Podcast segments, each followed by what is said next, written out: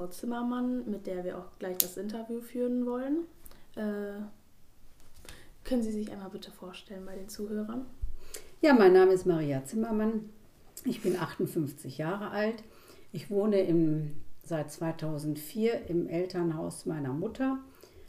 Und äh, meine Mutter war eine Schulfreundin von Harriet Reinsberg, verheiratete Berger. Ja, in dieser Episode geht es ja um die jüdische Familie Reinsberg, wie Sie schon gesagt haben. Und ich wollte Sie fragen, ob Sie uns schildern könnten, wer Harriet ist und, wer, äh, und wie Sie mit ihr in Kontakt getreten sind. Das mache ich doch gerne. Meine Mutter lebte hier in Warburg und ist in Warburg zur Schule gegangen und hatte eine, waren im Grunde genommen viele Freundinnen, darunter eine Margret Larenz, genannt Malla, Martha Menne, meine Mutter Irmgard Hartmann, später verheiratete Colli und noch Frau Ren Regina Schafmeister, unter anderem auch eine geborene Colli. Die hielten in ihrer Schulzeit immer zusammen und ähm, Frau Berger hat mit ihnen nicht nur Kindheit und Jugend verbracht, die haben viel Gemeinsames erlebt. Und ähm, später, als ich erwachsen war und eigene Kinder hatte und wieder nach Warburg zog, habe ich Frau Berger kennengelernt, schätzen gelernt und war im Grunde genommen den älteren Damen auch dann immer eine Hilfe, wenn es um Kaffee kochen und Essen kochen ging, so dass wir also auch in den Jahren noch mal intensiv zusammengewachsen sind. Okay. Wissen Sie etwas über Harriets Jugend, zum Beispiel, wo sie zur Schule gegangen ist? Natürlich. Die ähm, jungen Frauen sind ähm, nach Grundschule dann zur Hüffert gegangen. Die Hüffert war lange Zeit ja nur ein, äh, noch kein, eine höhere Mädchenschule, die bis zum Einjährigen ging. Abitur konnte man erst viel später dort machen. Und ähm, die Schülerinnen waren nicht nur emotional tief befreundet, sondern die hatten in der Zeit auch einen äh, Religionslehrer, Herr Peitzmeier, der sie stark geprägt hat, der ihr Gerechtigkeitssinn und äh, ähm, unwahrscheinlich stark ausgeprägt hat. Der hat sich intellektuell auch mit den jungen Frauen auseinandergesetzt das hat sie sehr stark geprägt. Und ähm, vielleicht war es auch deswegen so eine starke Bindung auch von ähm, Harriet an Warburg. Nicht nur ihre Freundin, sondern auch diese ähm, intensive Bildung und die Auseinandersetzung mit ähm, dem Dasein. Okay, ähm, die nächste Frage wäre, wie haben Sie und Ihre Familie die Zeit des Nationalsozialismus erlebt bevor sie ja dann mit 19 geflohen ist. Also Frau Berger hat ja, ähm, ich habe ja eben schon gesagt, dass sie nur bis zum Einjährigen waren, also die waren dann 15, 16. Und äh, der Vater von Harriet war Kirschnermeister. Ich weiß nicht, ob Sie den Beruf kennen. Nee. Das ist ein Beruf, wo Fell äh, verarbeitet wird. Pelz, Pelze und Felle. Im Grunde genommen sollte äh, Harriet auch dieses Geschäft übernehmen, sodass sie dann von ihren Eltern, sie war ja einziges Kind der Familie Rheinsberg, sie ist dann zu einer Lehre nach Köln gekommen. Und ähm, im Nationalsozialismus war es so, am Tag oder am Tag der Progromnacht 1938, der wir ja auch dieser Woche gedacht haben, ist sie von ihren Eltern informiert worden, dass ihr Elternhaus am Tag zuvor von Nazis okkupiert worden ist. Die sind einmarschiert und haben gesagt, okay, ihr müsst hier raus. Sie wurden also aus ihrem eigenen Haus verbannt das war übrigens das Haus, was ich Ihnen eben auf der Karte gezeigt habe. Das war das erste Haus in Warburg mit einem Bad auf der Etage. Früher hatte man ja nur Bäder auf den Bäder überhaupt nicht, nur mhm. Toiletten auf den Zwischengängen und es wurde im Waschzuber ge, äh, gebadet. Das war also ein Haus, was sehr interessant war für die Warburger Gesellschaft und eine Familie Becker, der das heute noch gehört, hat also in einer, in einer Nacht- und Nebelaktion dieses Haus übernommen. Die Eltern haben die, ihre Tochter informiert. Sie ist dann mit dem Zug nach Warburg gekommen, hat das ganze Elend dann gesehen und, ähm, und zur Pogromnacht hieß es dann, halt, das ist kein jüdisches Haus mehr, das ist jetzt ein arisches Haus. Und deswegen sollte es auch verschont bleiben, schon alleine wegen der edlen Ausstattung im Haus. So ist sie also dann nochmal wieder nach Warburg gekommen. Ob sie wieder ihre Lehre da in ähm, Köln weiter fortgesetzt hat, das glaube ich nicht. Da kann ich auch gar nichts zu sagen. Die ganze Familie ist dann in die Lange Straße, in die Altstadt, in der Altstadt einquartiert gewesen, bis es dann nachher auch zur, ähm, zu ihrer Flucht kam, beziehungsweise bis die Eltern dann auch deportiert worden sind.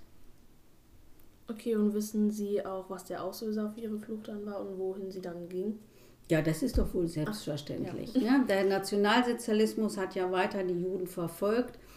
Ähm, und sie hatte die Möglichkeit, noch 1939 eben mit 19 Jahren dann zu den Mädchentransporten, ich weiß nicht, ob Sie davon mal in der Geschichte schon gehört haben, dass es also viele Transporte von jüdischen Kindern gab, die nach England kamen. Die wurden dort in Art Internate, so nannte man das, aber es waren im Grunde genommen auch ähm, ja, Heime für entwurzelte Kinder. Da gibt es also auch ganz eindrucksvolle Literatur, die diese Lebensumstände dieser Kinder da äh, beschreibt. Das wäre auch mal eine interessante Literatur für Sie. Aber äh, nichtsdestotrotz war es für viele eine, der Weg auch in die Freiheit, um auch weiter ihre Flucht äh, woanders hin dann auszubauen. Und wohin ging sie dann letztendlich? Also in welches Land? Sie ist dann noch mit einem äh, Schiff nach Amerika ausgewandert. Sie ist, ähm, hat dort Fuß gefasst. Ich hatte ja gesagt, sie hat äh, als Schneiderin angefangen zu lernen und war natürlich handwerklich immer geschickt, sodass also auch in Amerika auch schnell wahrscheinlich auch so hatte ich das immer verstanden, dass sie auch äh, Geld verdienen konnte, dass sie äh, sich beruflich in irgendeiner Weise etablieren konnte und ähm, hat ihren Mann kennengelernt. Der Mann war Österreicher, der Herr Berger. Ähm, genauso aus Wien kam der auf der Flucht. Und ähm, Sie wissen selber, wenn Sie mal wo sind und Schärfe da oder Manroda irgendwo treffen, dann findet man sich. Und so waren es die deutschsprachigen dann auch Juden, die in den USA sich wiedergefunden haben. Sie haben in New Jersey gelebt, das ist in der Nähe von New York. Mhm. Und hatte Harriet auch Kinder? Ja, drei Kinder. Robert, der jüngste Sohn, der hat den Namen ihres Vaters bekommen. Monika und Anita. Die Monika lebt heute in, mit ihrer Familie in ähm, Paris und die Anita ist, hat mit ihr auch in New Jersey gelebt. Die ist aber inzwischen verstorben. Also sie ist ja dann nach Amerika noch öfter nach Warburg zurückgekommen. Ähm, wie oft war das? Ja, das ist eine Episode. Sie hat mit ihrem Mann einen Urlaub in Österreich gemacht, beziehungsweise ihr Mann wollte dann auch mal in die Stadt seiner Väter nach Wien. Und ähm, das war Ende der 70er Jahre und dann hat sie gesagt, Menschenskinder, wenn wir schon in Europa sind, dann lass uns auch doch mal nach Warburg fahren. Und in Warburg haben sie sich auf dem Marktplatz, haben sie das Auto abgestellt und die Gaststätte, die Brauereigaststätte Larenz, war dort noch am Ort, was ja heute leider alles aufgelöst ist. Und sie hat sich ein Herz gefasst und ist da reingegangen und hat den Wirt gefragt, kennen Sie eine Margret Larenz? Ja, sagt er, das ist meine Schwester. Und hat seine Schwester Flux angerufen. Die ist natürlich gekommen. Und dann haben sie sich herzlich wiedergefunden und haben gesagt, dass ja Reni da noch wohnt und Irmgard und Martha. Und dann fand im Grunde genommen Ende der 70er Jahre und Anfang der 80er Jahre regelmäßige Treffen statt. Und äh, die Freundinnen Malla und Reni sind auch dann 1986 mal in den USA gewesen und haben sie dort besucht. Mhm. Und wie war es dann für Harriet nach Warburg, also oder nach Deutschland? Deutschland war ja sozusagen das Land der Täter. Wie war es denn dann für sie, dahin zurückzukehren? Das hat sie ausgeblendet. Mhm. Denn sie hat im Grunde genommen ja ihre Heimat gehabt, indem sie ihre Freundinnen hatte. Ihre Freundinnen kannten ihre Eltern, ihre Freundinnen kannten ihr, ihre ganzen Lebensumstände. Über, die Land, über das Land der Täter hat sie nie gesprochen. Das wurde komplett ausgeblendet und ähm, das hat sie im Grunde genommen auch geschützt und charakterlich auch gestärkt. Und wissen Sie, äh, wie sie die letzten Jahre ihres Lebens verbracht hat, bevor sie dann 2019 leider verstorben ist? Ja, sie war eine ganz engagierte Frau. Sie hat sich in der Bibliothek, also in so Bürgerbibliotheken, äh, immer engagiert. Sie hat äh, auch äh, vielen armen Menschen geholfen, indem sie ähm, so eine Art Second-Hand-Börse mit unterstützt hat.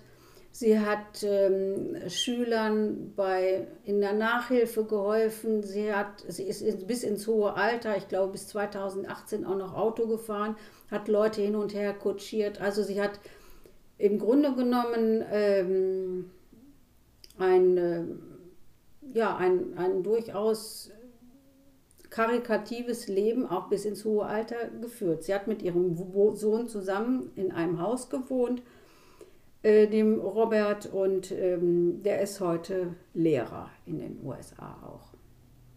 Mhm. Ähm, gibt es etwas, von dem Sie wissen, dass es Harriet besonders charakterlich wichtig war?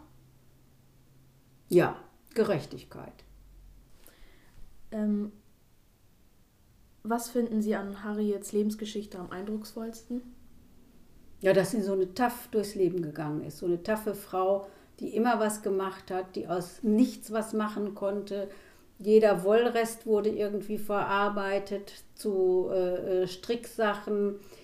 Ähm, sie hatte immer Achtung vor sich selber, auch und wenn Sie an das Bild mal denken hier und das Bild, was ich Ihnen gezeigt habe, äh, immer gepflegt ob es die Haare sind. Äh, der, äh, es ist eine gewisse Körper- und Lebenseinstellung, die sie einfach bis ins hohe Alter fit gehalten hat, auch im Kopf. Im Jahr 2019 wurden ja auch in Warburg Stolpersteine für Harriet Berger und ihre Eltern Emily und Robert Reinsberg verlegt. Könnten Sie uns dazu auch etwas sagen? Ja, die Frau Heul, die das seinerzeit in die Hand genommen hat, die hatte uns gefragt, ob wir die Stolpersteine für die Familie Reinsberg übernehmen können, ob wir Art Pate dafür werden. Und es war uns ein Herzensanliegen, das auch zu machen, weil wir ja wirklich über die Jahre auch zusammengewachsen sind und sehr viel ähm, von der Familie mitbekommen haben, das uns eben stark beeindruckt hat. Und ähm, auf Weiberfastnacht 2019 sind die Steine verlegt worden. Ich habe Ihnen ja da auch mal ein Bild mitgebracht. Das war also selbstverständlich auch für meinen Sohn, dass er da mitgegangen ist und äh, das Ganze auch im Foto festgehalten hat.